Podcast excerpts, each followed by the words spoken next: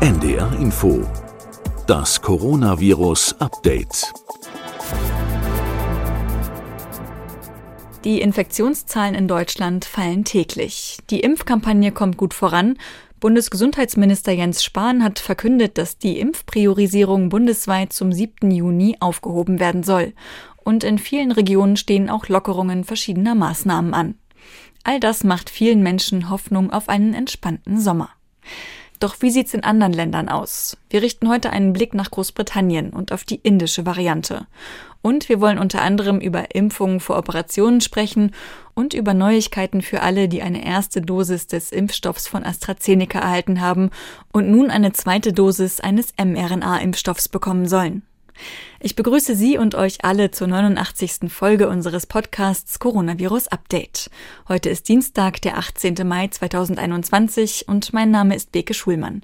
Ich bin Wissenschaftsredakteurin bei NDR Info.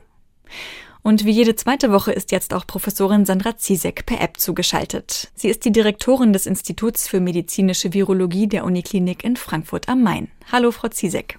Hallo. Lassen Sie uns heute mit einem Blick auf Indien anfangen. Dort ist die Corona-Lage immer noch angespannt. Die Fallzahlen steigen weiterhin stark an und zuletzt starben dort nach Angaben der Johns Hopkins Universität täglich zwischen 3000 und 4000 Menschen an den Folgen einer Covid-19-Erkrankung. In vielen Fällen ist dafür die Variante B1617 verantwortlich.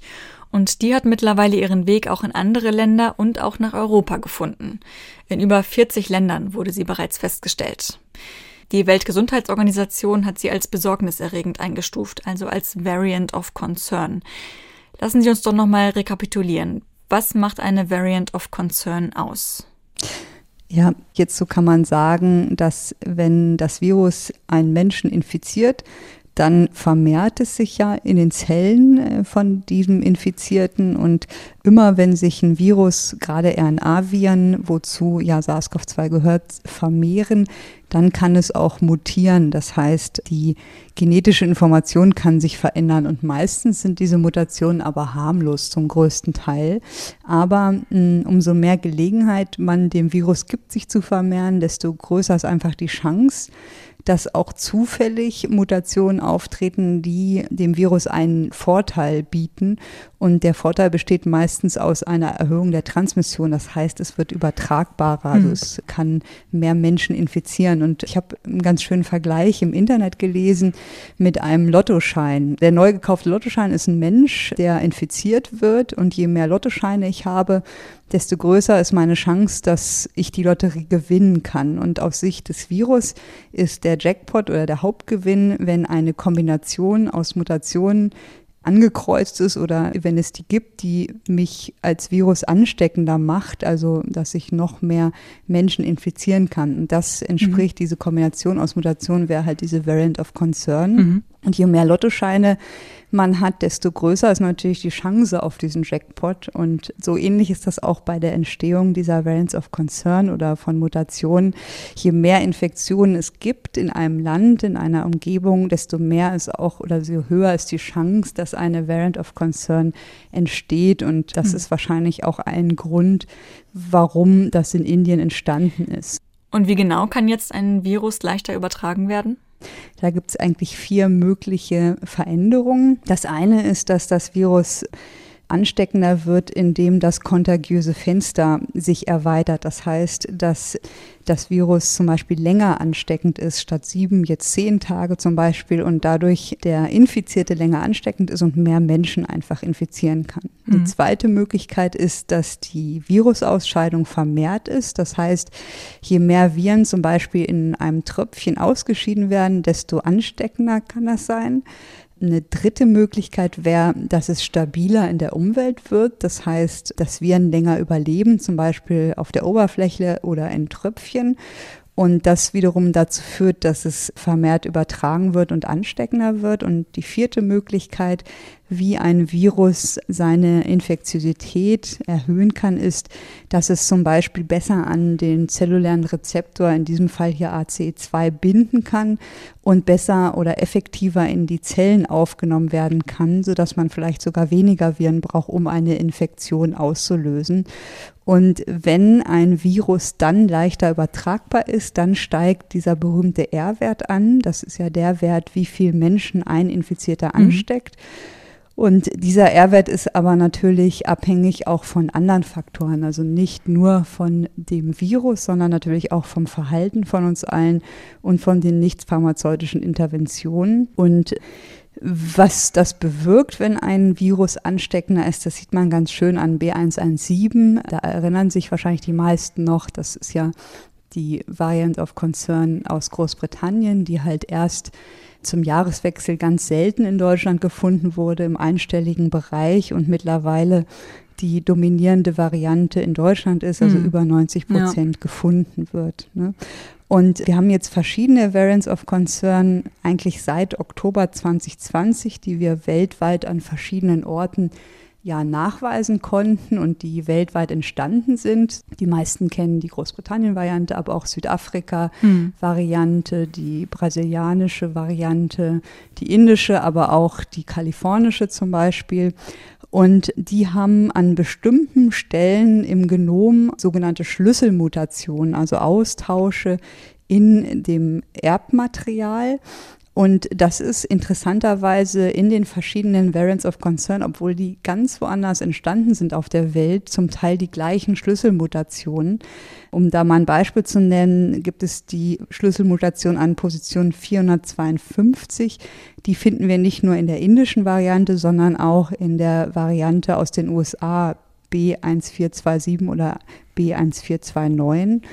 Und zum Beispiel die Mutation 484, also anstelle 484, die findet man in Südafrika, die findet man auch in der Brasilien-Variante, aber zum Beispiel auch mit einem anderen Austausch in der indischen Variante. Und das zeigt, dass es bestimmte Mutationen, also an bestimmten Stellen gibt am Virus, die sind wichtiger für das Virus als andere. Also wie gesagt, die meisten sind harmlos, aber es gibt ganz bestimmte Stellen, die sind meist in dem Spike-Protein, das heißt in der Oberfläche des Virus und hier vor allen Dingen in der rezeptorbindenden Domäne, also dort, wo das Spike an den Rezeptor auf den Zellen bindet. Und wenn es dort in bestimmten Bereichen zu Mutationen kommt, kann das ein Überlebensvorteil für das Virus sein.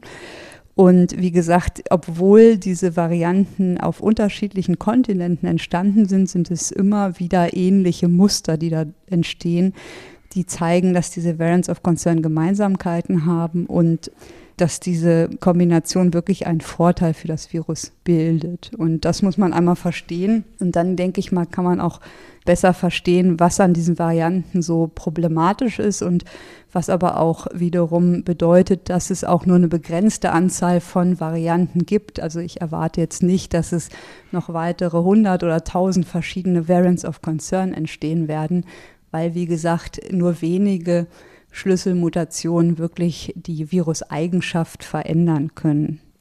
Diese Variant of Concern, die indische Variante B1617, die ist jetzt auch in Deutschland angekommen.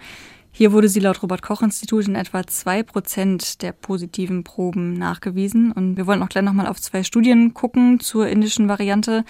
Aber lassen Sie uns doch auch nochmal kurz darauf gucken, wodurch sich diese indische Variante auszeichnet. Ja, gern. Also das stimmt. Eigentlich ist die indische Variante, die ja B1617 heißt, nicht eine Variante, sondern drei. Da kann ich gleich noch mal was zu erzählen. Aber es ist richtig, dass so im April oder früher eigentlich in Indien mehrere Varianten des Coronavirus zirkulierten. Und wenn man in Reiserückkehrern oder Einreisenden aus Indien geschaut hat, hier jetzt in Frankfurt, dann waren auch sehr viele Fälle von B117 dabei. Also es mhm. war nicht so, dass in Indien vor ein paar Wochen nur B1617 zirkulierte. Und dann kam es ja, das haben Sie auch kurz schon erzählt, dazu, dass es zu einem starken Anstieg der Neuinfektionen kam mit fast 400.000 Fällen mhm. pro Tag. Und dann hat man auf einmal Hinweise gehabt, dass es doch eine Variante gibt, die man erstmals in Indien entdeckt hat, die möglicherweise übertragbarer ist und auch etwas schlechter zu neutralisieren ist, also einen gewissen Immunescape haben könnte mhm. als bestehende Varianten und hier auch im Vergleich zu der vor allen Dingen zirkulierenden Variante B117. Und dann hat man natürlich in dem Land ein bisschen genauer geschaut und im April war es, wie gesagt, so, dass es eine Reihe von Ausbrüchen gab, aber aufgrund von mehreren Varianten. B117 war es zum Beispiel in Delhi und im Bundesstaat Punjab dominant und dann gab es noch eine Variante B1618 in Westbengalen und B1617 war dominant in einem anderen Gebiet. Und schließlich hat man dann gesehen, dass in den folgenden Wochen die B1618-Variante eigentlich verdrängt wurde durch B1617 und auch in Westbengalen zu den führenden Varianten wurde. Und auch in Delhi nahm diese Variante schnell zu, sodass halt ja da der Verdacht bestand, dass die doch ansteckender ist als die B117. Mhm. Und in Indien wurde diese Variante dann in nur wenigen Wochen zum dominanten Stamm oder zum dominierenden Stamm. Und mittlerweile haben wir die ja in über 40 Ländern weltweit bereits nachweisen können. Im Vergleich zu B117 muss man sagen, dass sie wahrscheinlich eine höhere Übertragbarkeit hat. Und ich habe nur gefunden, dass die WHO es am 11. Mai als besorgniserregende mhm. Variante eingestuft hat, also Variants of Concern. Mhm. Und am 7. Mai, also bereits vier Tage vorher, hat die britische Regierung einen Subtyp der B1617.2 zu einer besorgniserregenden Variante in Großbritannien erklärt. Und da kam es halt bei diesem Subtyp zu einem starken Anstieg in Großbritannien. Mhm. Und das ist auch, glaube ich, das Wichtige, was man einmal verstehen muss. B1617 ist eigentlich nicht eine Variante, sondern es gibt drei Unterlinien davon, die jeweils mit 1 bis 3 hinter dem B1617 bezeichnet werden und die alle ein bisschen unterschiedlich sind. Also wenn man zunächst zu B1617.1 schaut, dann ist das eine Variante, die eigentlich zwei charakteristische Aminosäureaustausche hat oder Austausche im Erbgenom hat. Anstelle 484, das war ja, was wir eben schon mhm. besprochen mhm. hatten, eine der Schlüsselmutationen auch in der Südafrika-Variante und in der Brasilien-Variante und an 452 das ist wiederum eine Schlüsselmutation, die auch in den amerikanischen Varianten gefunden wird und die beide auch einen ja, sogenannten Phänotyp haben, nämlich dass sie zu einer reduzierten Wirksamkeit der humoralen und zellulären Immunantwort führen. Also 484 zur humoralen und 452 zur humoralen und zellulären Immunantwort. Humorale und zelluläre Immunantwort haben Sie gerade angesprochen. Das müssen wir eben, glaube ich, noch mal kurz erklären. Also an der humoralen Immunantwort sind Antikörper beteiligt und die zelluläre Immunantwort erfolgt durch Zellen und da eben vor allem durch die T-Lymphozyten, richtig? Genau. Und die 1617.2. Die ist ein bisschen anders, nämlich die hat keine Mutation an der Position 484. Mhm. Und das ist eine Mutation, auf die wir in Deutschland zum Beispiel im Moment gescreent haben, um Variants of Concern zu entdecken. Und die würde sozusagen übersehen werden, weil die eben nicht an dieser Position mutiert ist, sondern die hat einen anderen Austausch an Position 478, also 478. Und dieser Austausch, der wurde schon vorher beschrieben, vor allen Dingen in Mexiko wurde der oft gefunden. Und der zeigt aber, dass diese Varianten, also diese Unterlinien doch ein bisschen unterschiedlich sind. Und man geht auch davon aus, dass anders als zum Beispiel B117, also die Großbritannien-Variante, diese Linien von B1617 einfach sich kontinuierlich weiterentwickelt haben seit Mitte 2020 und nicht diese Mutation auf einmal aufgetreten sind, sondern nacheinander mutiert sind und dann sich kontinuierlich entwickelt haben. Hm. Diese Unterlinie B1617.2, das ist ja die, auf die Forschende in Großbritannien gerade mit besonderer Sorge schauen. Die wurde jetzt auch nochmal von der Gesundheitsbehörde Public Health England als besorgniserregend eingestuft. Kann man da denn schon was sagen? Verbreitet die sich tatsächlich schneller als B117? Also man geht davon aus, dass vor allen Dingen diese B1617.2 vor allen Dingen verantwortlich ist für den Anstieg der Infektionszahlen, während B117 und B1617.1 eher rückläufig sind im April mhm. in Indien jetzt selbst. Und diese Variante hat einfach diesen zusätzlichen Austausch an Position 478 und noch eine Deletion und das macht sie eigentlich nochmal anders als die B1617.1. Die B1617.3, die spielt eigentlich keine Rolle. Die hat global nur einen ganz geringen Anteil von ungefähr ein bis zwei Prozent und in Deutschland wurde sie in den Quellen, wo ich geguckt habe, erst einmal ungefähr gefunden. Also die mhm. spielt hier gar keine Rolle, die kann man eigentlich wieder vergessen. Mhm. Und die Unterlinie 2 ist im Moment die, die vor allen Dingen auch in Ländern wie Großbritannien, aber auch in Belgien, in Deutschland, in der Schweiz und USA deutlich zunimmt und die man jetzt natürlich weiter beobachten muss und schauen muss, inwieweit die sich hier auch weiter verbreitet. Also ob das nur ein kurzfristiger Anstieg ist oder ob die sich auch durchsetzt langfristig gegen B117 zum Beispiel. Hm. Einmal noch zu B1617.2. In Großbritannien wurden jetzt auch Warnungen ausgesprochen, dass alle geimpften Personen und auch alle, die bereits im vergangenen Jahr an Covid-19 erkrankt waren, doch jetzt auch nochmal sehr vorsichtig sein sollen, damit sie sich nicht nochmal erneut mit B1617 anstecken. Und da kursiert in den Medien das Beispiel eines Pflegeheims in London, dessen Bewohnerinnen und Bewohner offenbar alle vollständig geimpft waren mit dem Impfstoff von AstraZeneca und sich dann trotzdem mit der indischen Mutante B1617 infiziert haben sollen. Also schwere oder tödliche Verläufe seien dabei zwar ausgeblieben, aber es mussten dann doch vier Personen mit Symptomen behandelt werden. Kann man da was sagen? Kann diese Variante der Immunantwort irgendwie entkommen? Ja, also es gibt einen Bericht vom 13. Mai vom Public Health England und der ist ganz interessant. Da sieht man auch, wie häufig jetzt diese Variante ist und wo die in England vorkommt. Also man muss sagen, dass das nicht gleichmäßig über England verteilt ist, sondern dass diese Variante einfach mit, also die Untervariante 2 zugenommen hat. Das hat man sowohl durch Sequenzierung gesehen, aber auch durch diesen S-Gen-Target-Überwachung. Da haben wir ja schon mehrmals drüber gesprochen, mhm. dass B117 einen Ausfall hat in dieser PCR, die das S-Gen nachweist und man deswegen da ganz gut screenen konnte. Und diese Variante hat jetzt diesen Ausfall nicht mehr, sondern dass man dort wieder das S-Gen nachweisen kann. Und am ausgeprägtesten ist das in London und im Nordwesten von England. Und hier gab es einen Anstieg, der sich aber in den jüngsten Daten etwas abgeflacht hat. Also im Nordwesten zum Beispiel sind mittlerweile 25 Prozent aller Fälle und in London sogar 32 Prozent aller Fälle auf B1617.2 zurückzuführen. Und im Nordosten von England sind es nur 1,5 Prozent der Fälle, was so zeigt, wie groß diese Spanne ist. Mhm. Und dass man natürlich auch gucken muss, inwieweit das Cluster sind, die vielleicht zusammenhängen in London oder im Nordwesten.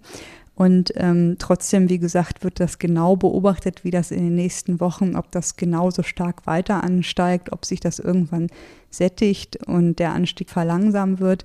Aber man muss sagen, dass es auch in kleiner Anzeige in Gebieten war, dass es sowohl einen Anstieg der Inzidenzraten gab, als auch einen hohen Anteil dieser Variant of Concern aus Indien und dass diese Fälle auch häufig importiert wurden, also dass die Reisenden aus Indien oft diese Variante nachweislich hatten. Mhm. Was sie noch gesehen hatten, war, dass die Sekundärinfektionsrate für B1617.2 ähnlich ist wie die für B117 bei Nichtreisenden, aber etwas höher ist bei Reisenden. Da muss man sicherlich auch noch gucken, ob das am unterschiedlichen Verhalten vielleicht liegt. Und deshalb sind diese Ergebnisse, sag ich mal, eher vorläufig zu sehen. Und es gibt auch, die haben dann halt routinemäßig die Reinfektionsdaten überwacht. Und hier zeigt sich eine kleine Anzahl von potenziellen Reinfektionsfällen mit B1617.2 und man muss dazu sagen, dass das eigentlich ja bei allen prävalenten Varianten zu erwarten ist, weil diese Impfstoffe nicht 100 Prozent wirken. Mhm. Gerade im Altenheim haben wir viele ältere Menschen mit einem eingeschränkten Immunsystem. Und hier kann es natürlich zu Reinfektionen kommen, gerade wenn die vielleicht schon im November geimpft waren, also wenn die mhm. Impfung schon eine ganze Weile zurückliegt. Ähm, Großbritannien war da ein bisschen schneller als Deutschland, zum Beispiel im Vergleich. Und das Wichtige ist natürlich, dass diese Menschen nicht schwer erkranken, also hm. nicht mhm. daran versterben, aber zu leichten Infektionen kann es kommen. Diese Varianten aus Indien haben ja einen leichten Immunescape, also ein leicht vermindertes Wirksamkeit der, der Impfstoffe. Ist ähnlich wie bei den anderen Varianten, dass das eine leichte Einschränkung ist aber nicht ein vollständiges Versagen der Impfung. Und wenn man eh nur noch wenig Antikörper hat, dann kann es halt sein, dass das nicht mehr ausreicht und es zu einer Infektion kommt. Und manchmal bilden ja auch einige Patienten gar keine Antikörper. Hm. Also insgesamt muss man sagen, dass das leider nicht verwundernswert ist, dass es zu Infektionen kommen kann, auch nach der Impfung, gerade bei kritischen Gruppen wie besonders alten Menschen wichtig ist, dass sie trotzdem nicht schwer erkranken. Mhm. Und irgendwann muss man sich natürlich auch Gedanken machen, ob man eine Auffrischungsimpfung braucht bei bestimmten Patientengruppen. Ja, schwere Verläufe scheinen ja hier da nicht dabei gewesen zu sein. Es gibt aber ja trotzdem Stimmen aus Großbritannien, die sagen, dass Großbritannien jetzt doch vor einer dritten Welle steht durch diese indische Variante. Wie würden Sie das bewerten? Ich denke, das ist noch zu früh zu bewerten. Also hier muss man wirklich noch die nächsten Tage und Wochen abwarten. Großbritannien hatte ja vor, alles zu öffnen, hatte im Juni geplant, alles zu öffnen. Mhm und sehen das jetzt auch kritisch. Also sie sehen, dass diese Variante anscheinend leichter übertragbar ist, dass die Fälle angestiegen sind von 500 auf irgendwie 1300 innerhalb von einer Woche mit dieser Variante und vor allen Dingen sehen sie halt im Nordwesten diese Fälle in der Stadt Bolton und hier wird auch überlegt, ob man dort bereits Jüngere impfen sollte. Also bisher werden wohl alle über 38 Jahre in Großbritannien geimpft oder wird ein Impfangebot gemacht. Und hier wird jetzt gerade überlegt, ob man in diesen Ausbruch oder auch in dieser Region, wo diese Variante häufig gefunden wird, einfach auch Jüngere jetzt schon impft, um das einzudämmen. Und ich denke, es ist wichtig für uns auf Länder wie Großbritannien zu schauen, weil die sehr viel sequenzieren, also mhm. viel mehr noch als wir und viel mehr vor allen Dingen als die anderen Länder. Und deshalb ist das ja ein gutes Vorbild oder gibt das ein, eine ganz gute Datenlage. Trotzdem sehen einige der Briten in Gefahr, dass es im Juni zu einer vollständigen Öffnung kommen soll und haben ja jetzt auch angepasst, dass sie nicht nur die in Hotspots Jüngere impfen wollen, sondern planen auch, dass die zweite Dosis der Impfung, also viele haben ja auch erst eine mhm. Dosis, nicht nach zwölf Wochen, sondern vorgezogen wird, dass nun nach acht Wochen es möglich ist, die zweite Dosis zu bekommen, um möglichst vielen Menschen einen vollständigen Impfschutz zu ermöglichen. Und ja, ob das die Welle oder eine Welle abfangen kann, das ist die entscheidende Frage. Und ich denke aber, es ist auf jeden Fall gut, hier das genau zu beobachten und schnell anzupassen. Das Verhalten, aber auch die Impfstrategie. Und das machen die Briten, glaube ich, so wie man das zumindest von hier aus beurteilen kann, machen die das eigentlich sehr gut. Und das wird sich, denke ich, zeigen die nächsten Wochen. Es gibt aber ja auch Beobachtungen, die im Hinblick auf die indische Variante schon ein bisschen Hoffnung machen. Also zum Beispiel eine Untersuchung von Ferreira et al. Vielleicht können Sie uns die mal etwas näher bringen. Was wurde da untersucht? Genau, also wir hatten ja am Anfang gesagt, dass es verschiedene Untergruppen, also Unterlinien gibt von B1617 und die B1617.1, die hat ja zwei Schlüsselmutationen an Position 452 und 484, die beide mit einem gewissen reduzierten Wirksamkeit von Impfstoffen und von neutralisierenden Antikörpern bekannt sind. Mhm. Und die Frage ist halt, die treten bisher einzeln auf in diesen Variants of Concern und in dieser Variante sind sie beide auf einmal da. Und da ist immer die Frage, wenn zwei auftreten statt nur eine, ist der Effekt doppelt so schlimm sozusagen. Ne? Mhm. Also wenn zum Beispiel eine zu einer Fünffachverschlechterung führt, führen dann beide zusammen zu einer Zehnfachverschlechterung, mhm. haben additive oder sogar synergistische Effekte. Mhm, man sprach ja auch am Anfang ist, immer von der Doppelmutante in diesem Zusammenhang. Genau. Und das war eigentlich die Frage, gibt es hier bei der Umgehung von neutralisierenden Antikörpern irgendwelche additiven oder synergistischen Effekte? Und das haben die Kollegen hier nicht gesehen. Also sie haben keine synergistischen additiven Effekte gesehen, sondern das Auftreten dieser beiden Mutationen zusammen war ähnlich wie das Auftreten der Mutation einzeln ist. Das ist schon mal eine sehr gute Nachricht. Was die noch gesehen hatten, war eine Mutation an Position 681, also die auch in dieser Variante vorkommt. Mhm. Und hier hat man gesehen, dass diese Variante wohl zu einer vermehrten Syncytiumbildung in den Zellen führt. Das heißt, dass die Zellen ja schneller kaputt gegangen sind, wenn sie infiziert waren und haben auch spekuliert, ob das eine erhöhte Pathogenität machen könnte. Und interessanterweise kommt diese 681-Mutation, also an dieser Position auch in B117 vor, also in der britischen Variante, wo ja auch zum Teil eine erhöhte Pathogenität vermutet wird. Und das sind Zellkulturarbeiten, aber erste Hinweise. Und man kann schon sagen, dass das sehr positiv ist, dass diese Effekte nicht doppelt so stark sind, nur weil zwei hm. Mutationen vorliegen und ob dieser Austausch 681 wirklich zur erhöhten Pathogenität führt, muss sicherlich weiter untersucht werden. Da gibt es aber auch Daten aus dem Hamstermodell, dass also die Lunge von Hamstern, die infiziert waren mit der indischen Variante, die hatten mehr Entzündung in der Lunge, auch als Hinweis, dass das vielleicht zu schweren Verläufen führen könnte.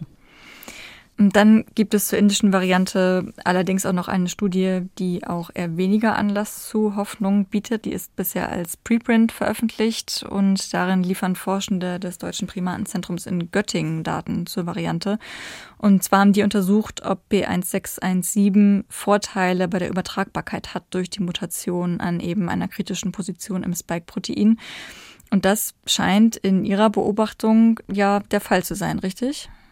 Genau, also was die Kollegen aus Göttingen gesehen haben, ist, dass Pseudoviren, also sie haben keine natürlichen Viren genommen, sondern Pseudoviren, das heißt nur das Spike-Protein hatte die Mutationen, die typisch sind für diese Variante, dass die in zwei von acht Zelllinien leichter eintreten kann, also ein bisschen effizienter eintreten kann wobei die Unterschiede sehr gering sind. Also ich weiß nicht, ob das wirklich biologisch eine Relevanz hat. Das ist hier nicht gezeigt worden. Es sind nur Zellkulturuntersuchungen. Und die erste Studie von Ferreira et al. hat auch genau danach geschaut in verschiedenen Zelllinien und diesen Effekt nicht gesehen, sodass das, sage ich mal, zumindest fraglich ist, ob das so ist. Sie haben wie erwartet gesehen, dass die Pseudoviren mit B1617-Mutationen gegen diesen Antikörper, den monoklonalen Bamlanivimab, keinen mhm. Effekt haben. Das ist aber auch zu erwarten, weil ja eine 484-Mutation vorliegt. Mhm. Und das was vielleicht wichtig zu erwähnen ist bei diesen beiden Studien, dass sie Mutationen genommen haben, die eigentlich dieser Unterlinie 1 entsprechen, wo wir gerade gesagt haben, dass das gar nicht die ist, die sich jetzt weltweit stark verbreitet, sondern das ist die Unterlinie 2 und die hat ja eigentlich andere Mutationen, also nicht diese 484, sondern eine anstelle 478, sodass man diese Paper, ja, die sind beide gut zu lesen und wie man das wahrscheinlich erwartet hätte, aber das ist nicht diese Form der indischen Variante oder nicht der Untertyp, die Unterlinie, die sich jetzt in mhm. Großbritannien verbreitet, sodass wir hier einfach noch auf weitere Daten aus Zellkultur, aus In-vitro-Experimenten, aber auch natürlich epidemiologische Daten abwarten müssen, um genaue Schlüsse daraus zu ziehen. Wir wollen uns jetzt auch dem Thema Impfen nochmal widmen. Da gibt es ja immer noch einige offene Fragen.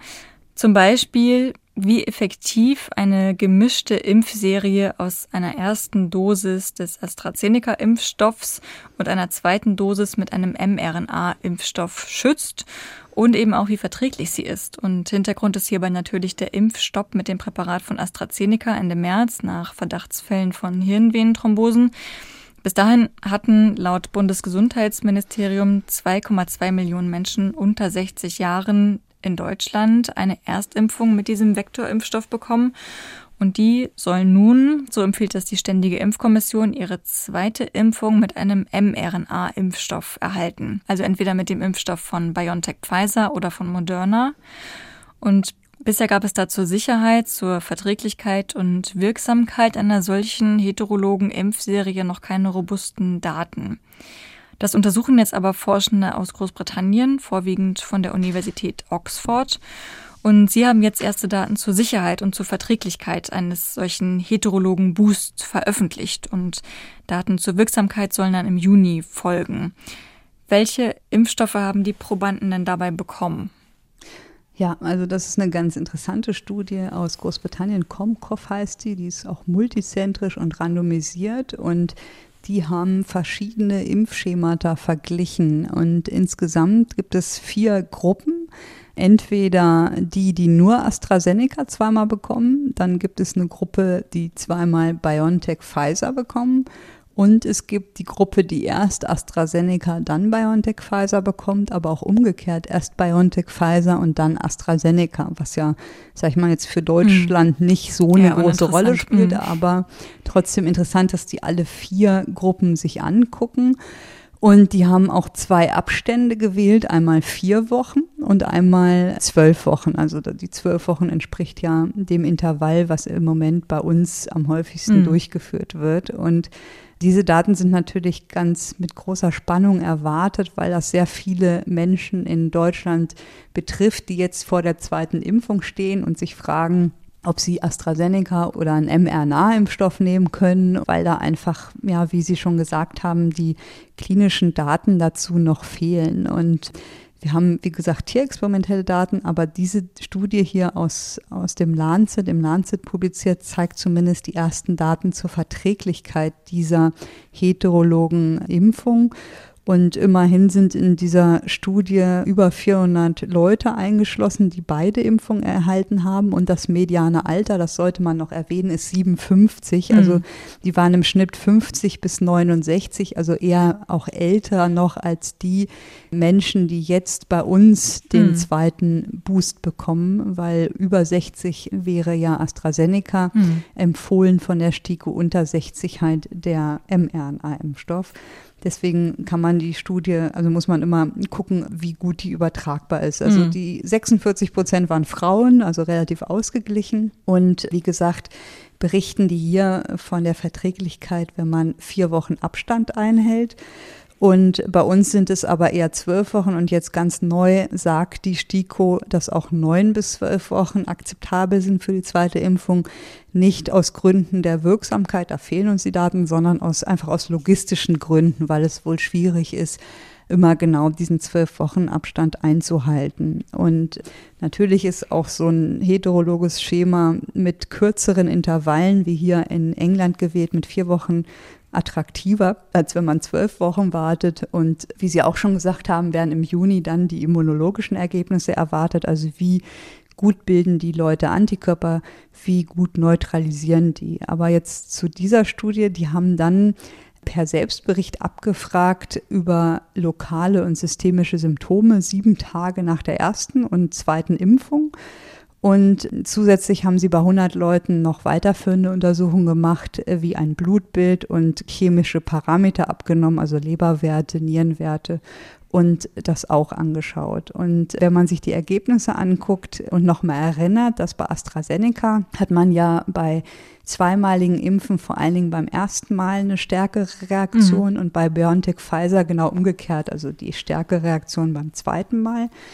Und hier sieht man insgesamt, dass bei einer heterologen Impfung, also bei einem heterologen Impfschema, dass die Leute insgesamt mehr systemische Beschwerden hatten, also mehr Fieber hatten, als zum Beispiel, wenn sie zweimal AstraZeneca bekommen haben. Und die Beschwerden waren aber ähnlich, also es waren halt Muskelschmerzen, Kopfschmerzen oder Müdigkeit war beim heterologen Schema mehr insgesamt, aber es musste keiner deswegen ins Krankenhaus, also mhm. dass die Symptome so schwer waren. Und diese Symptome wurden vor allen Dingen 48 Stunden nach der Impfung beobachtet und klangen auch wieder nach 48 Stunden ungefähr ab. Und Das ist schon mal, sage ich mal, natürlich unangenehm, aber es ist jetzt nichts Dramatisches beobachtet worden mhm. in der Studie. Auch vom Blutbild und laborchemisch waren die Gruppen ungefähr vergleichbar. Und ganz wichtig, es trat bei keinem der Impfschemata eine Thrombopenie auf. Mhm.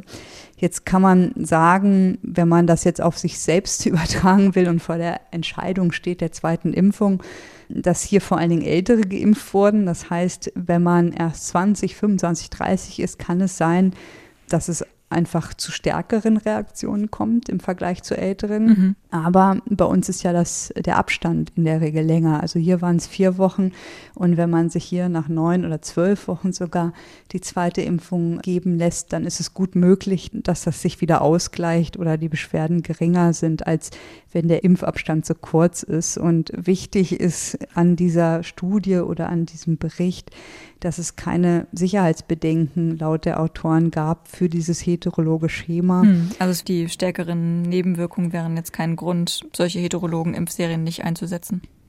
Genau, also sie spekulieren noch, ob man auch Paracetamol geben sollte, großzügig davor, danach. Das kann man, also kann man sicherlich, wenn die auftreten, die Beschwerden machen, das hatten wir auch schon mal besprochen, mhm. ob man das prophylaktisch machen soll, das werden sicherlich dann die zweiten Ergebnisse zeigen dieser Studie.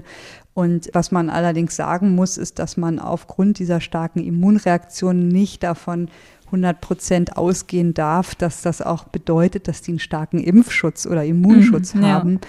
Und deshalb müssen wir leider gespannt auf die Ergebnisse im Juni warten und mhm. ja, ja, die abwarten, um könnte das man ja ausgehen, zu ne? beurteilen. Ne? Höhere ja. Nebenwirkungen, mehr Antikörper, mehr Schutz. Ist leider nicht so, dass das immer korrelieren muss und deshalb müssen wir leider die endgültigen Ergebnisse abwarten. Mhm. Zum Thema Impfnebenwirkungen gibt es offenbar leider auch im Zusammenhang mit mRNA-Impfstoffen von BioNTech Pfizer etwas zu berichten. Da geht es um Gürtelrose und Geimpfte mit Vorerkrankungen. Worum geht es dabei genau? Genau, also das ging auch in den letzten Tagen durch die Presse und hier geht es um Gürtelrose oder den Herpes zoster.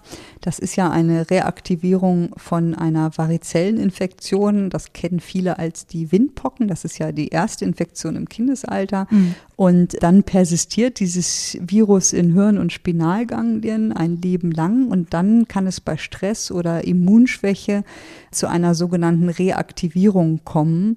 Und das kennen vielleicht einige. Das kommt dann zu so schmerzhaften, oft dermatombezogen, also bestimmten Lokalisationen von Hautrötungen mit so Bläschen. Und das ist unangenehm, kann schmerzen und wird antiviral behandelt. Und was hier berichtet wurde in der Zeitschrift Rheumatology ist eine Veröffentlichung aus Israel, die ja sehr viel mit BioNTech Pfizer mhm. geimpft haben. Und hier wurde von knapp 500 Patienten berichtet, die mit einer rheumatologischen Erkrankung geimpft wurden. Also keine gesunden Durchschnittsmenschen, sage ich mal, sondern mhm. Vorerkrankte mit einer rheumatologischen Erkrankung. Und hier hat man gesehen, dass bei sechs Patienten, also bei 1,2 Prozent, es zu einer Reaktivierung von diesem Herpes zoster, also dieser Gürtelrose kam, bei gleichzeitiger Autoimmunerkrankung. Und die haben dann spekuliert, ob das im Zusammenhang steht mit dem mRNA-Impfstoff von Pfizer. Und das war insgesamt beobachtet worden an zwei Zentren in Israel. Sechs Fälle, wie gesagt, mhm. und fünf alle davon Frauen, waren, genau, es waren alles sechs Frauen.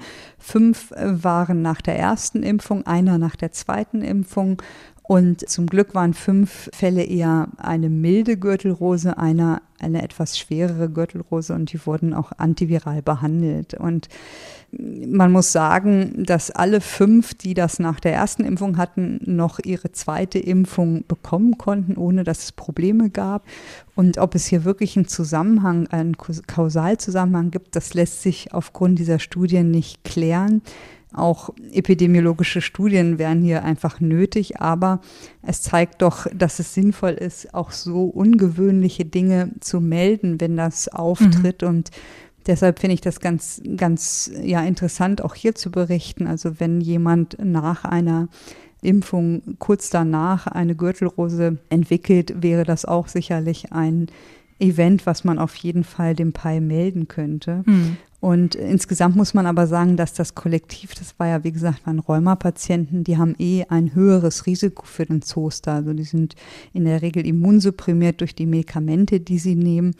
Und das Risiko, einen Zoster zu entwickeln, war hier 1,2 Prozent und ist bei gesunden, also immunkompetenten wahrscheinlich viel kleiner. Und man muss auch dazu sagen, dass das jetzt nicht typisch ist für mRNA-Impfstoffe, sondern es gibt auch Berichte von anderen Impfstoffen und der Entwicklung einer Gürtelrose, also zum Beispiel nach dem Grippeimpfstoff.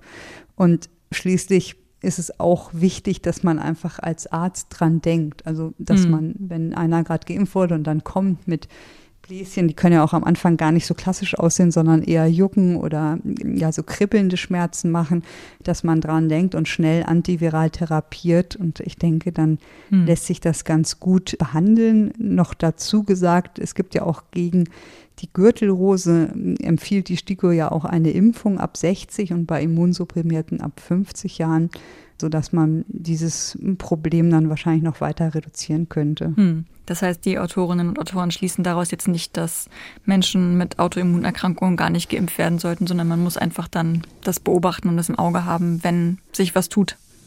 Auf gar keinen Fall. Hm. Also das ist ja, wie gesagt, eine Gürtelrose ist ärgerlich und hm. gut behandelbar, wenn man sie schnell erkennt und behandelt. Und das Risiko einer schweren Erkrankung von SARS-CoV-2 ist sicherlich viel, viel höher. Und gerade bei diesen Patienten, die Grunderkrankungen haben, ist da ganz klar, dass man diese Schlüssel auf gar keinen Fall mhm. ziehen sollte, sondern eher das für die Impfung spricht und vielleicht auch nochmal für alle zur Erinnerung, dass es einen Impfstoff gegen Gürtelrose auch gibt und das Ältere ja da auch empfohlen wird, das einmal aufzufrischen. Mhm. Und dann haben Sie mir im Vorgespräch noch erzählt, dass Sie viele Fragen dazu erreichen, inwiefern eine Impfung denn möglich ist für Menschen, die eine Organtransplantation hinter sich haben. Gibt es dazu schon Erkenntnisse? Ja, da gibt es auch mittlerweile einige Studien und ich habe ja lange, als ich in Hannover war, auch Organtransplantierte betreut, also nach der Transplantation, aber auch vorher. Und das sind Patienten, die einfach oft schwere Verläufe haben können, oft Infektionskrankheiten haben können und deshalb natürlich einen besonderen Schutz bedürfen. Mhm. Und generell kann man sagen, dass es halt Immundefekte sowohl angeboren gibt als auch erworben. Und diese Menschen haben einfach ein deutlich erhöhtes Infektionsrisiko insgesamt und auch ein erhöhtes Risiko für schwere Krankheitsverläufe bei Infektionskrankheiten. Das gilt nicht nur für SARS-CoV-2, sondern auch für Influenza oder eine Lungenentzündung an sich. Und es gibt verschiedene Erkrankungen erstmal, die eine Immunschwäche auslösen können. Das ja, was viele kennen, ist eine HIV-Infektion mhm. oder eine AIDS-Erkrankung natürlich. Dann auch Krebserkrankungen wie Leukämien oder Lymphome oder auch Chemotherapien, Strahlentherapien. Also Behandlungen der Krebserkrankungen können das Immunsystem schwächen. Ähm, eine große Gruppe sind Organtransplantierte, die natürlich immer mehr werden. Also viele kennen schon Nierentransplantierte mhm. in ihrem Bekanntenkreis. Und die müssen ja ein Leben lang nach der Transplantation Medikamente einnehmen, die das Immunsystem unterdrücken, damit das Organ nicht abgestoßen wird. Und auch andere Erkrankungen mit schweren chronischen Verläufen wie Dialysepatienten, also mit einer Niereninsuffizienz oder einem Diabetes, die sind immunsupprimiert in einer gewissen Form, aber auch andere Erkrankungen wie Arthritis oder chronisch entzündliche Darmerkrankungen, die Immunsuppressiva nehmen. Also alle diese Patienten sind die, die uns Sorgen machen, die wir jetzt impfen, die priorisiert werden, aber wo man sich natürlich fragt, wie gut funktioniert das. Und die STIKO empfiehlt grundsätzlich bei diesen Patienten Impfungen durchzuführen, auch gegen andere Erkrankungen, weil die einfach, man weiß, dass die schwere oder sogar lebensbedrohliche Verläufe mhm. nehmen können, also auch gegen Influenza, gegen Pneumokokken, Meningokokken, Hepatitis B zum Beispiel. Und bei Lebendimpfstoffen muss man bei denen aber sehr vorsichtig sein. Und wie gesagt, Lebendimpfstoffe haben wir ja hier nicht bei SARS-CoV-2 im klassischen Sinne. Und bisher wurden die Organtransplantierten vor allen Dingen mit den mRNA-Impfstoffen geimpft. Und hier gibt es eine neue Studie im JAMA veröffentlicht mit insgesamt 658 Patienten nach Transplantation. Also relativ viele sind hier in der Studie eingeschlossen. Und die haben dann nach der ersten und zweiten äh, Gabe des Impfstoffs gemessen mit zwei diagnostischen Tests Antikörper gegen Spike und einmal Antikörper, die beides erfassen, also Spike und das Nukleokapsid. Die haben leider nicht nach Neutralisierung geguckt und auch nicht nach T-Zellantworten. Also relativ einfach durchgeführte Studie mit einem großen, sehr interessanten Kollektiv. Und wie haben die Geimpften reagiert? Wir haben gesehen, dass nach der ersten Impfung, nach drei Wochen, nur 15 Prozent der Patienten Antikörper hatten mhm. und nach der zweiten Impfung im Median nach 28 Tagen 54 Prozent, also ein bisschen mehr als die Hälfte. Und dass die Antikörperspiegel auch niedriger waren bei denen, die nach der ersten Impfung keine Antikörper hatten. Und die haben dann noch geschaut, ob das irgendwie korreliert mit der Immunsuppression. Da gibt es ja unterschiedliche Klassen an Medikamenten und haben gesehen, dass die Antworten, also die Antikörperantworten, die Bildung vor allen Dingen schlecht war bei sogenannten Antimetaboliten, also wenn jemand Azathioprin oder Methotrexat bekommen hat. Mhm. Und wenn man das jetzt vergleicht mit Berichten von nicht organtransplantierten, dann sind die Ergebnisse ja schon ein bisschen enttäuschend, ja. ähm, weil man natürlich viel höhere Ansprechraten sich erhofft hatte, gerade auch weil bei Älteren in den Studien die Ansprechraten ja auch gar nicht so schlecht waren und die Effekte sehr gut, war ich persönlich ein bisschen enttäuscht davon für diese Patienten.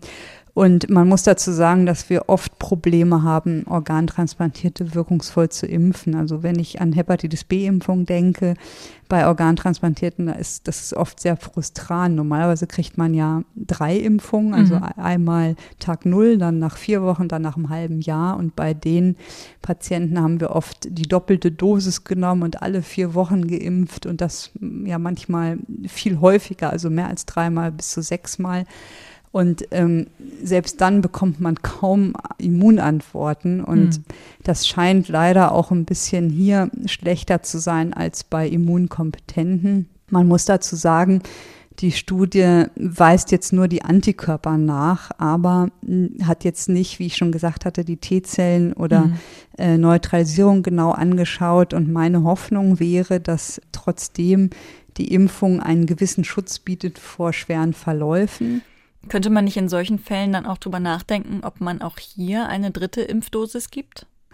Das ist natürlich im Moment noch gar nicht möglich, aber bald hoffe ich, wird es Studien geben, dass man vielleicht ein anderes Schema macht, also dass man vielleicht einfach noch eine dritte Dosis gibt, um Antikörperproduktion zu stimulieren. Aber insgesamt sind die Bildung von Antikörpern bei diesen Patienten doch deutlich ja, enttäuschend oder mhm. reduziert. Und das ist nicht die einzige Studie. Es gab auch noch weitere Studien nach ähm, Herz- und Nierentransplantationen mit 100 mal 200 Patienten. Und die haben ähnliche Ergebnisse. Also die hatten, weiß ich nicht, zwischen 38 und 48 Prozent Antikörper gebildet und in einer Studie waren es 59 Prozent. Also so alle in einem ähnlichen Range zwischen 40, 50, 60 Prozent bilden nur Antikörper.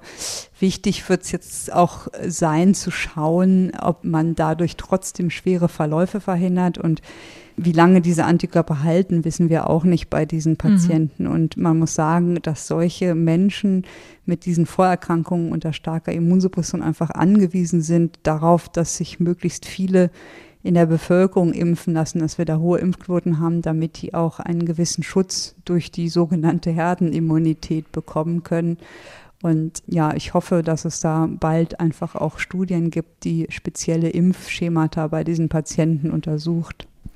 Wie ist das denn, abgesehen von Organtransplantationen bei Operationen, wenn ich operiert werden muss? Was muss ich da beachten? Sollte es da einen gewissen Abstand zur Impfung auch geben? Ja, das ist eine gute Frage und da kamen jetzt gerade ganz aktuell von den chirurgischen Fachgesellschaften, also Bund Deutscher Chirurgen und anderen Empfehlungen zur Impfung und zu elektiven OPs, aber auch zu einer durchgemachten Infektion und einem geplanten operativen Eingriff. Und man muss ja sagen, man muss hier erstmal unterscheiden zwischen einem, ja, einer elektiven Operation, das heißt einer geplanten Operation, die nicht dringlich ist, wie zum Beispiel ein Leistenbruch, ohne dass man massive Beschwerden hat mhm. oder einen Knieersatz, ne, Knietap, das ist ja planbar und jetzt keine dringende OP in der Regel von dringenden OPs. Dringliche OPs sollen natürlich, das sagen die auch in ihrer Empfehlung, unabhängig vom Impfstatus durchgeführt werden und Notfalleingriffe sowieso. Aber was ist, wenn ich gerade eine Infektion hatte und einen geplanten operativen Eingriff?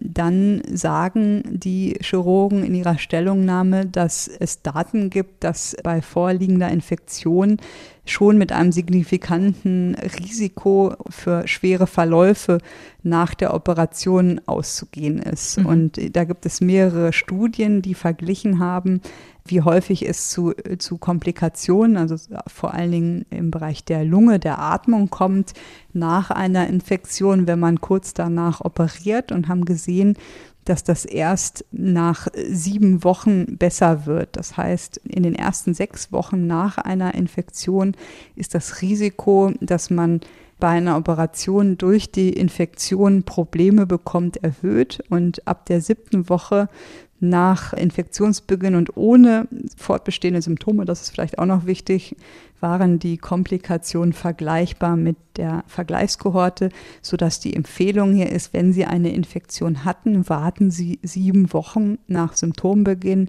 mit einer planbaren Operation und gegebenenfalls sollte man die verschieben. Das fand ich schon sehr ja, interessant, dass mhm. da so ein langer Zeitpunkt gewählt wurde. Aber jetzt ist ja die Frage mit Impfen. Es werden immer mehr Leute geimpft. Es wird ja bald wahrscheinlich jeder ein Impfangebot haben. Und dann ist natürlich die Frage, wie ist es hier mit einer Operation, die geplant ist? Und es zeigt sich, dass schon nach der ersten Dosis ja auch die, die Ansteckung oder das Risiko gesenkt werden kann, auch symptomatische Infektionen zu bekommen.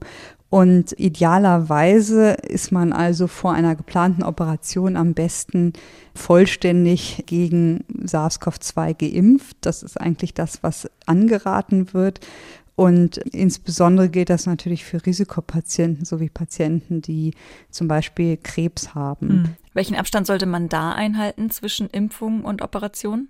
Hier gibt es halt wenig Daten, sagen die Chirurgen, aber grundsätzlich kann man sagen, dass äh, Operationen, elektive Operationen auch kurz nach der Impfung durchgeführt werden können.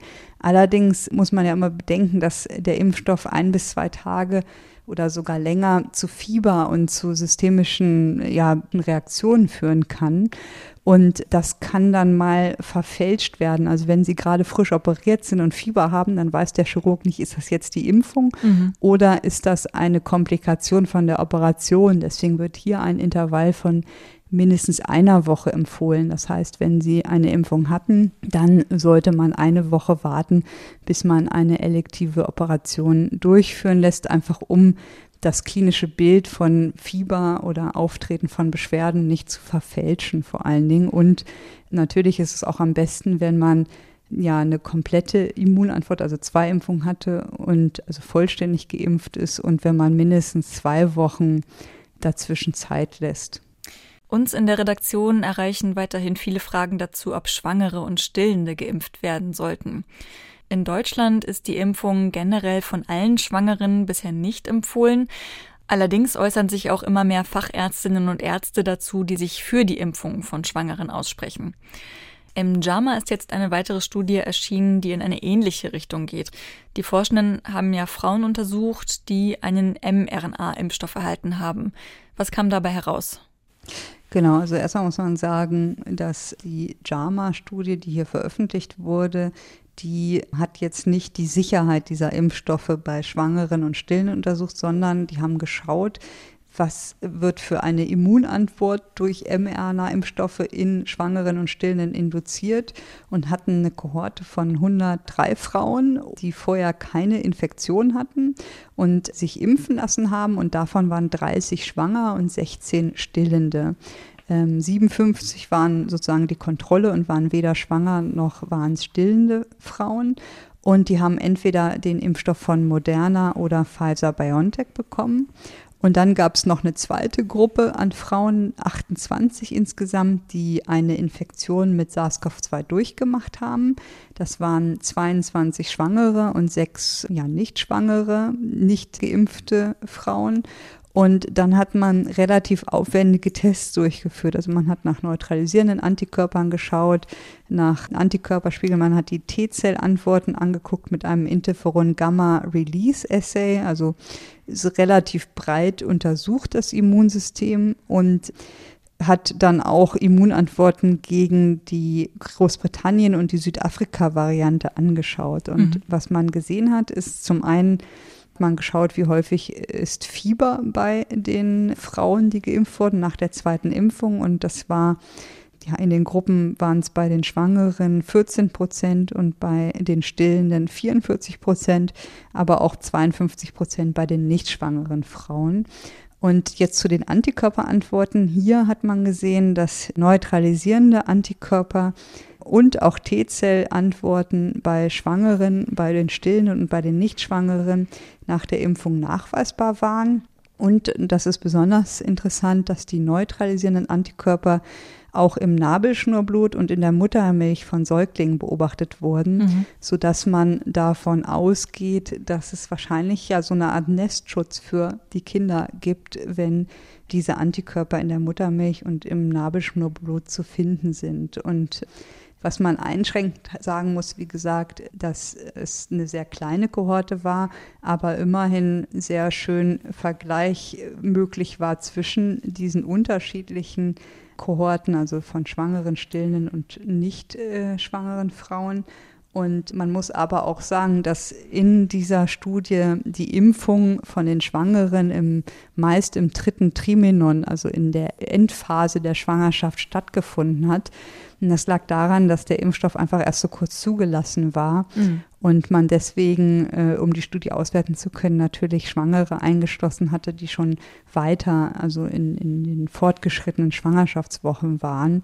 Und dass das vor allen Dingen natürlich gesunde Frauen waren, die im Gesundheitssystem arbeiteten, weil die ja als erstes geimpft wurden und man nicht genau das übertragen kann auf zum Beispiel Schwangere mit Vorerkrankungen, ob mhm. es dort auch zu so einer effizienten Bildung von Antikörpern und zu einem möglichen Nestschutz äh, kommen würde. Mhm. Was den Nestschutz angeht, dazu kommen jetzt aus den USA auch immer wieder Berichte, dass geimpfte Frauen ihre Muttermilch tatsächlich spenden, um neben ihren leiblichen Kindern auch noch anderen Kindern Antikörper zu geben. Und zum anderen berichtet, dass auch geimpfte Frauen, die eigentlich schon abgestillt haben, wieder anfangen zu stillen, um ihren Kindern noch einen gewissen Schutz mitzugeben. Ist denn dazu etwas bekannt, wie viel Muttermilch ein Kind zu sich nehmen muss, um wirklich Antikörper zu erhalten oder einen gewissen Schutz zu erhalten? Also da sind mir ehrlich gesagt noch keine systematischen Untersuchungen bekannt. Das wird sicherlich untersucht irgendwo auf der Welt, aber ich habe das ehrlich gesagt auch noch nicht mhm. gehört, mhm. dass das gemacht wird. Und ich denke mal, das wird man erst sicher sagen können, wenn es dazu Studien gibt und dann natürlich auch beim Baby geschaut wird, inwieweit die übertragbar sind. Ne? Mhm. Im Zusammenhang mit den Impfungen wollen wir auch noch einmal einen Blick in das Divi-Intensivregister werfen. Aus dem entnehmen wir normalerweise, wie viele Menschen gerade auf den deutschen Intensivstationen behandelt werden, beziehungsweise auch, wie viele Intensivbetten zurzeit frei sind. Und Ende April wurde das Intensivregister aber erweitert und jetzt können wir daraus eben auch ablesen, wie alt die Menschen sind, die wegen Covid-19 auf Intensivstationen behandelt werden. Anfang Mai wurden da erste Ergebnisse zu dieser Altersverteilung von 91 Prozent der aktuell gemeldeten Covid-Patientinnen und Patienten präsentiert. Und daraus ergibt sich nun, dass die Behandelten doch jünger sind, als man eigentlich gedacht hätte. Deckt sich das auch mit dem, was Ihre Kolleginnen und Kollegen auf der Intensivstation berichten? Ja, ich habe mir den Bericht nochmal angeguckt mit Stand vom 13. Mai. Da wurde von knapp 4000 Patienten berichtet, wie die Altersverteilung ist. Und was man sieht, ist, dass ungefähr 88 Prozent der Patienten auf Intensivstationen über 50 sind. Mm, und das fand ich schon interessant, weil im Umkehrschluss heißt das, unter 50 sind nur 12 Prozent und davon, von diesen 12 Prozent, sind über 40 immerhin 7,8 Prozent, sodass man schon eine starke Altersabhängigkeit sieht. Man sieht, dass der Anteil der über 80-Jährigen, der ist gering, der ist sogar geringer als der Anteil von den 40 bis 49-Jährigen, also fast gleich, aber ein bisschen geringer. Und hier sieht man, dass man schon beim Impfen doch einen Erfolg in dieser Altersgruppe hat, dass diese 80 plus viel seltener auf Intensivstationen liegen, als mhm. das wahrscheinlich noch vor einem halben Jahr war. Trotzdem muss man sagen, dass den größten Hauptanteil, das haben die Patienten zwischen 60 und 69. Und das sind ja oft noch Menschen, die voll berufstätig sind und mitten im Leben stehen.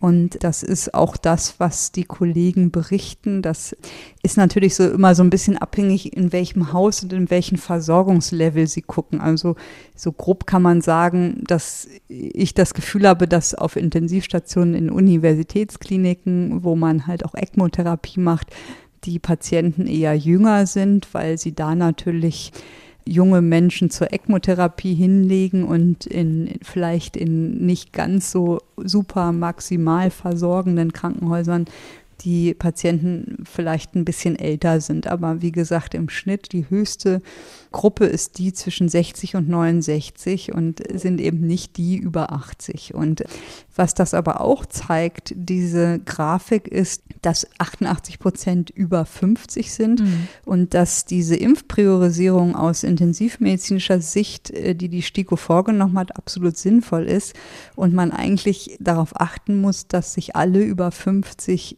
zuerst impfen lassen oder impfen lassen. Und das berücksichtigt jetzt nicht Long-Covid, aber jetzt rein intensivmedizinisch gesehen muss man aus diesen Daten ableiten, dass jeder über 50, wenn er noch nicht sich hat impfen lassen oder noch am Überlegen ist, auf jeden Fall ja sich diese Grafik anschauen sollte und sich doch vielleicht entscheiden sollte, sich um einen Termin zu kümmern, um mhm. sich impfen zu lassen, weil einfach das Risiko ab 50 doch deutlich angestiegen ist, hier auf einer Intensivstation ja mit Covid-19 zu, zu landen. Hm, das heißt, vielleicht sollte man jetzt auch eher über eine Impfpriorisierung eben aller über 50-Jährigen nachdenken und eher weniger von bestimmten Berufsgruppen? Ja, das ist eine schwierige Frage. Also das ist, wie gesagt, nur die intensivmedizinische Sicht. Es gibt ja auch noch andere Aspekte. Also wer ist vor allen Dingen äh, infiziert? Wer gibt das vor allen Dingen weiter? Wer hat das höchste Risiko? Und hier spielen natürlich Berufsgruppen eine große Rolle.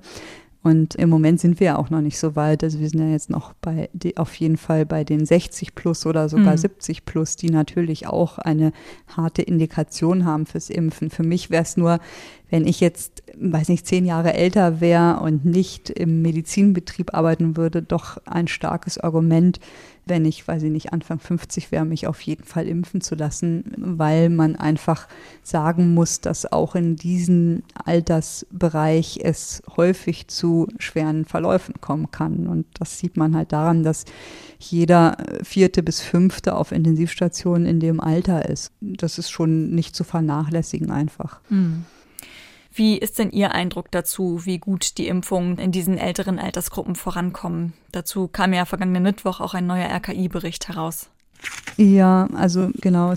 Der berichtet, dass jetzt ein großer Teil der täglichen Impfungen in Hausarztpraxen erfolgt. Und hier muss man dazu wissen, dass die Daten aus den Hausarztpraxen nur Angaben zum Impfstoff machen, zur Dosis und ob die Alterseinteilung unter 60 oder über 60 ist enthalten, also nicht mhm. das genaue Alter, so dass wir nicht genau sagen können, wie der einzelne Impffortschritt in den Altersgruppen ist. Und um das zu ja, festzustellen, hat das RKI eine Sonderauswertung altersspezifisch für Impfquoten aus zwölf Bundesländern berechnet und da zeigt sich, dass der Anteil der zusätzlich beim Hausarzt erfolgt ist, äh, der wurde dann sozusagen geschätzt für die Gruppe 60 bis 69, 70 bis 79 und 80 plus. Und da sieht man ganz gut, wo wir wahrscheinlich jetzt stehen. Und zwar haben wir bei der Gruppe 80 plus haben die erste Impfung mittlerweile 85 Prozent erhalten und knapp 70 Prozent beide Impfungen. Bei den 70 bis 79-Jährigen schätzt man 80 Prozent haben die erste Impfung erhalten. Bei den 60 bis 69-Jährigen sind es schätzungsweise 50 Prozent, also die Hälfte. Und bei den 16- bis 59-Jährigen, die sind nicht weiter aufgeschlüsselt, sind es ungefähr 25 Prozent, die eine Impfung haben. Mhm. Und das zeigt, denke ich, wie wichtig es ist, dass wir vor allen Dingen jetzt die Gruppe 60 plus, die ja vor allen Dingen im Moment den größten Anteil auf den Intensivstationen ausmachen, noch deutlich die, die Impfquote erhöhen können. Und dass natürlich auch viele von denen die zweite Impfung halten. Wenn man nämlich die Zahlen der zweiten Impfung anguckt, dann liegt das bei denen unter 79 noch unter 10 Prozent, bis die halt einen vollständigen Schutz haben. Mhm. Ja. In Deutschland haben Sie schon gesagt, kommen wir ganz gut voran mit der Impfkampagne. Weltweit sieht das allerdings etwas anders aus. Und um die weltweite Impfquote geht es auch unter anderem in dem WHO-Report, der jetzt erschienen ist. Und über den würde ich ganz gerne noch mit Ihnen sprechen. Die WHO-Mitgliedsländer hatten die Kommission 2020 einberufen und sie hatte den Auftrag, Erfahrungen aus dem Umgang mit der Corona-Pandemie zusammenzutragen und auch Vorschläge für Verbesserungen zu machen. Und dieser Report liegt jetzt vor und das Urteil der Kommission ist einigermaßen vernichtend. Die Expertinnen und Experten sprechen von fehlender Vorbereitung auf die Pandemie, von zu langem Zögern, trotz erster Alarmzeichen. Und sie ziehen den Vergleich, die Corona-Pandemie sei das Tschernobyl des 21. Jahrhunderts. Hat Sie eigentlich an den Urteilen und Ergebnissen, zu denen die Kommission da gekommen ist, irgendetwas überrascht?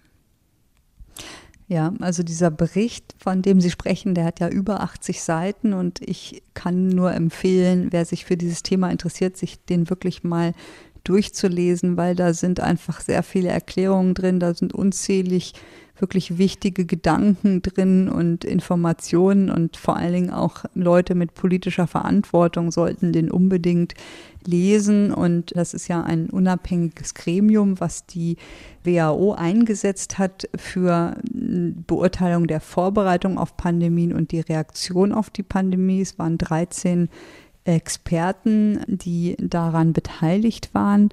Und die haben ja zunächst erstmal so grob ausgewertet, was sind eigentlich die Auswirkungen der Pandemie. Und wenn man sich das so durchliest, dann sind das schon sehr beeindruckende Zahlen. Also sie sagen, knapp 150 Millionen Menschen sind weltweit infiziert, drei Millionen sind verstorben in 223 mhm. Ländern bis Ende April.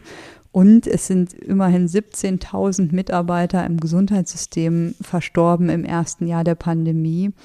Man geht davon aus, dass bis Ende 21 10 Billionen US-Dollar verloren gehen und bis Ende 25 sogar 22 Billionen US-Dollar und dass das damit die tiefste ja, Erschütterung in der Weltwirtschaft ist seit dem Zweiten mhm. Weltkrieg und die größte Depression seit 1930 bis 32. Und ja, was mich auch beeindruckt hat, war, dass 2020 bis zu 90 Prozent der Schulkinder nicht in der Lage waren, in die Schule zu gehen, dass auch wahrscheinlich zehn Millionen Mädchen einfach gefährdet sind, als Kinder schon ja verheiratet zu werden und dass über 100 Millionen Menschen in extreme Armut gefallen sind. Und diese Zahlen sind erschreckend und geben trotzdem sicher nur einen Teil der Realität wieder und zeigen auch nochmal, dass wir vielleicht nicht nur unsere Nachbarn oder in unserem unmittelbaren Umfeld gucken müssen, sondern auch weltweit ja sehen müssen, was diese, diese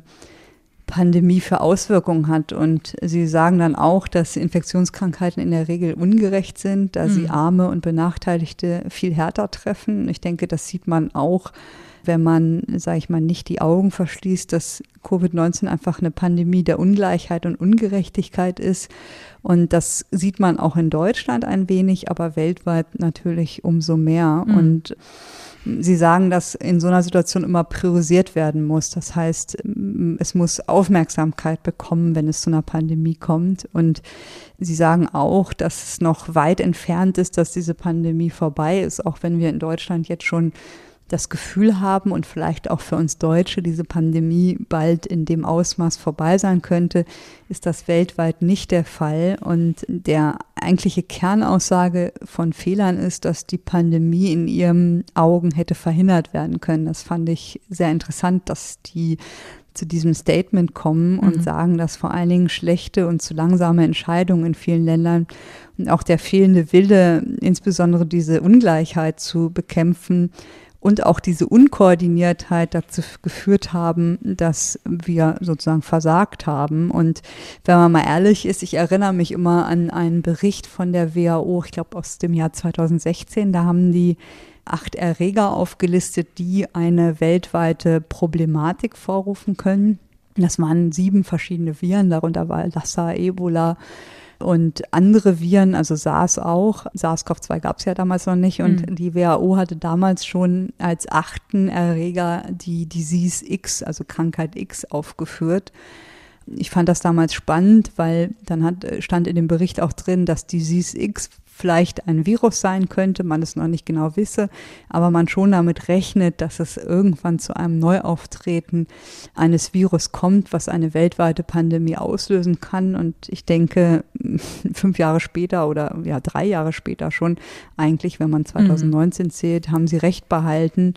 Und auch 2019 gab es bereits einen Bericht, dass die Welt nicht gut vorbereitet ist für eine Pandemie mit Atemwegserregern. Also das war den Spezialisten schon bewusst und bekannt. Und was erschreckend ist, dass auch besser vorbereitete Länder wie zum Beispiel USA und Großbritannien durch, wie Sie sagen, Mangel an politischer Führung und Vertrauen in die Regierung langsam reagiert haben, nicht flexibel genug waren und deshalb eigentlich auch schlecht abgeschnitten haben. Und dann definieren Sie auch ja, konkrete Fehler und sagen, der erste Fehler war, dass der internationale Gesundheitsnotstand zu spät ausgerufen wurde. Das war ja erst am 31.01.2020 und sie meinten, das hätte man schon am 22.01. tun können. Dann der zweite Fehler war, dass zu spät gewarnt wurde vor der Mensch-zu-Mensch-Übertragung, das ja auch relativ früh klar war. Dann ein Fehler, den Sie definieren, ist der Februar 2020. Da war ja klar, dass sich SARS weltweit verbreiten kann. Also da war auch SARS-CoV-2 schon in Deutschland angekommen. Hm. Und äh, viele Länder haben dann einfach nicht schnell genug Test- und Nachverfolgungssysteme aufgebaut. Man hat, wenn man sich an diese Zeit zurückerinnert, keine Schutzausrüstung gehabt in den Kliniken, mhm. kein Desinfektionsmittel. Und man hätte in diesem Februar einfach besser nutzen müssen, um das Gesundheitssystem besser auszustatten und zu stärken. Und stattdessen kann ich mich auch noch selber gut erinnern, ist man in so eine abwartende Starre gefallen mhm. und einfach guckten erstmal, hm, ist das alles so, ist das wirklich so?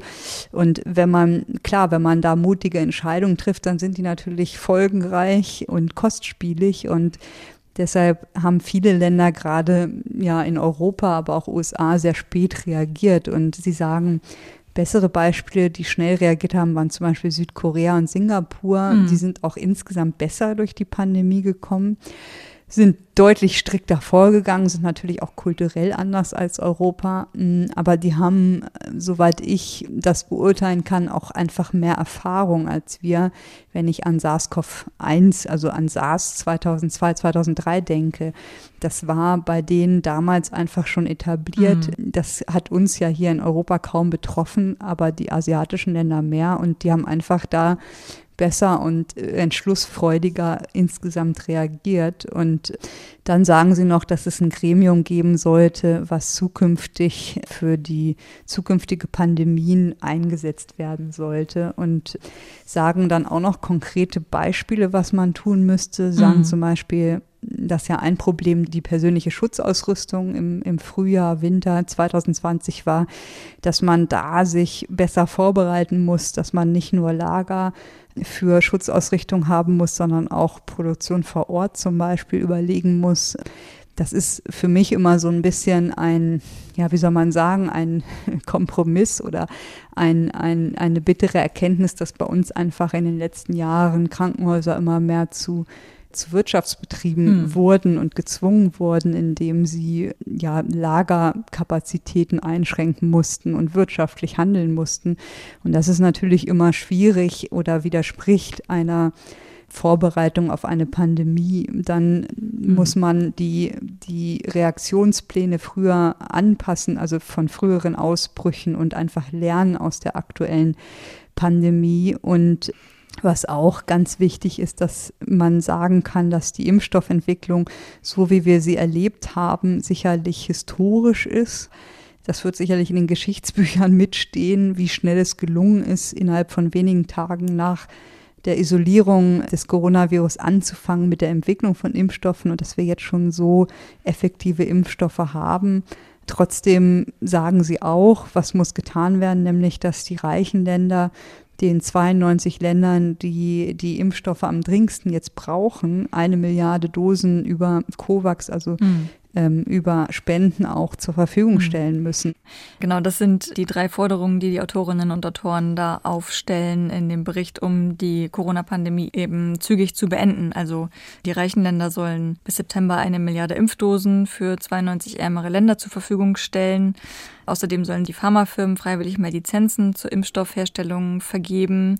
Und die G7-Länder sollen sofort 60 Prozent der fehlenden 19 Milliarden Dollar bereitstellen für das Programm, das die Erforschung und die weltweite Verteilung von Impfstoffen, Tests und Medikamenten organisieren soll. Da in diesen Forderungen heißt es recht oft soll. Worauf müssen wir uns denn einstellen, wenn das alles nicht passieren sollte? Also angenommen, in Deutschland sind irgendwann alle geimpft, alle die, die geimpft werden wollen. Das hat sich die Herdenimmunität eingestellt und sagen wir mal generell in der EU auch. Und dann wird alles geöffnet und die Menschen aus der EU können dann wieder massenhaft in Ländern Urlaub machen, in denen die Impfung vielleicht noch wenig vorangeschritten ist. Auf was für ein Szenario müssten wir uns dann einstellen? Auf welche Auswirkungen müssten wir uns gefasst machen? Ja, das ist eine schwierige Frage, weil, wie gesagt, eine Pandemie ist weltweit und die kann man nicht einfach in einem Land beenden, außer man isoliert sich. Ne? Und das ist auch, glaube ich, nicht der Wille und das ist auch, was dieses Gremium so ein bisschen versucht zu vermitteln. Wir sind eine Welt, wir müssen den Ländern, die vielleicht nicht privilegiert sind, helfen. Man muss nicht erst investieren, wenn die nächste Pandemie da ist, sondern einfach mal ein bisschen nach vorne schauen und sich vielleicht vorher schon Werkzeuge schaffen, die bei einer weiteren Pandemie dann helfen, wie zum Beispiel bessere Digitalisierung. Man sollte sich immer noch mal die Fehler anschauen, die wir gemacht haben und wie man aus denen lernen kann und wie gesagt, ich kann den Bericht nur empfehlen, das sind über 80 Seiten, den einfach nochmal zu lesen. Wie es natürlich jetzt mit den Ländern weitergeht, wenn alle jetzt Urlaub machen, ist schwierig zu sagen. Wir sehen ja gerade in Indien und auch in anderen Ländern wie Brasilien, dass diese Länder dann mit vielen Infektionen, dass dort neue Varianten entstehen, mhm. die auch dann wiederum mit nach Deutschland gebracht werden und dann hier auch wieder zu einer Gefährdung führen können, weil wir eben nicht isoliert in unserer Glaskugel sitzen, sondern eine Welt sind. Und deswegen wird diese Pandemie auch erst beendet sein, wenn sie weltweit beendet wird. Das ist so meine Meinung dazu. Und ich glaube, man hat einfach auch eine Verantwortung für die anderen Länder und insbesondere für die, die vielleicht nicht selber den Impfstoff so herstellen können, dass, mhm. dass die einfach den Impfstoff auch bekommen. Und das ist, glaube ich, auch, was die WHO ein wenig im Moment versucht, mehr deutlich zu machen, dass wir uns auch darum kümmern müssen. Und für viele denken einfach nur in, in ihrem, wie soll man sagen, in ihrem Radius, ne? ob es mhm. ihre Stadt ist oder noch Deutschland. Aber es gibt genug Beispiele um uns rum, wie schwer diese Pandemie auch verlaufen ist. Also wenn man nach Brasilien oder wieder Indien schaut. Und ich denke, das ist sehr schwierig. Es ist einfach, wie auch dieser Report sagt, diese Ungleichheit und dieses, die Ungerechtigkeit und diese sozialen Unterschiede, die, die mit betrachtet werden müssen. Und was ich mir persönlich wünsche, ist, dass man nicht, wenn die Pandemie vorbei ist, alles vergisst und denkt, ach, nach mir die Sintflut und mhm. vielleicht denkt, ach, die nächste Pandemie kommt erst wieder in 100 Jahren, sondern wirklich versucht daraus zu lernen und nicht nur hier vor Ort. In Deutschland gibt es auch genug Ungerechtigkeiten und Ungleichheit, ähm, hier daran arbeitet, sondern auch weltweit daran weiterarbeitet. Und natürlich besteht immer die Gefahr, wenn man reist in diese Länder und dort Varianten entstehen, weil halt nicht genug Impfstoff dort ist, dass man die dann weiter verteilt. Hm, die Pandemie ist auch für uns in Deutschland nicht vorbei, wenn wir hier Herdenimmunität erreicht haben, sondern wenn überall auf der Welt Herdenimmunität erreicht ist. Wir behalten weiterhin alle Themen rund um Impfungen, um das Virus für euch und Sie im Auge und danken Ihnen, Frau Zizek, für all die Informationen und Einschätzungen. In zwei Wochen hören wir Sie wieder. Bis dahin sage ich Tschüss und vielen Dank.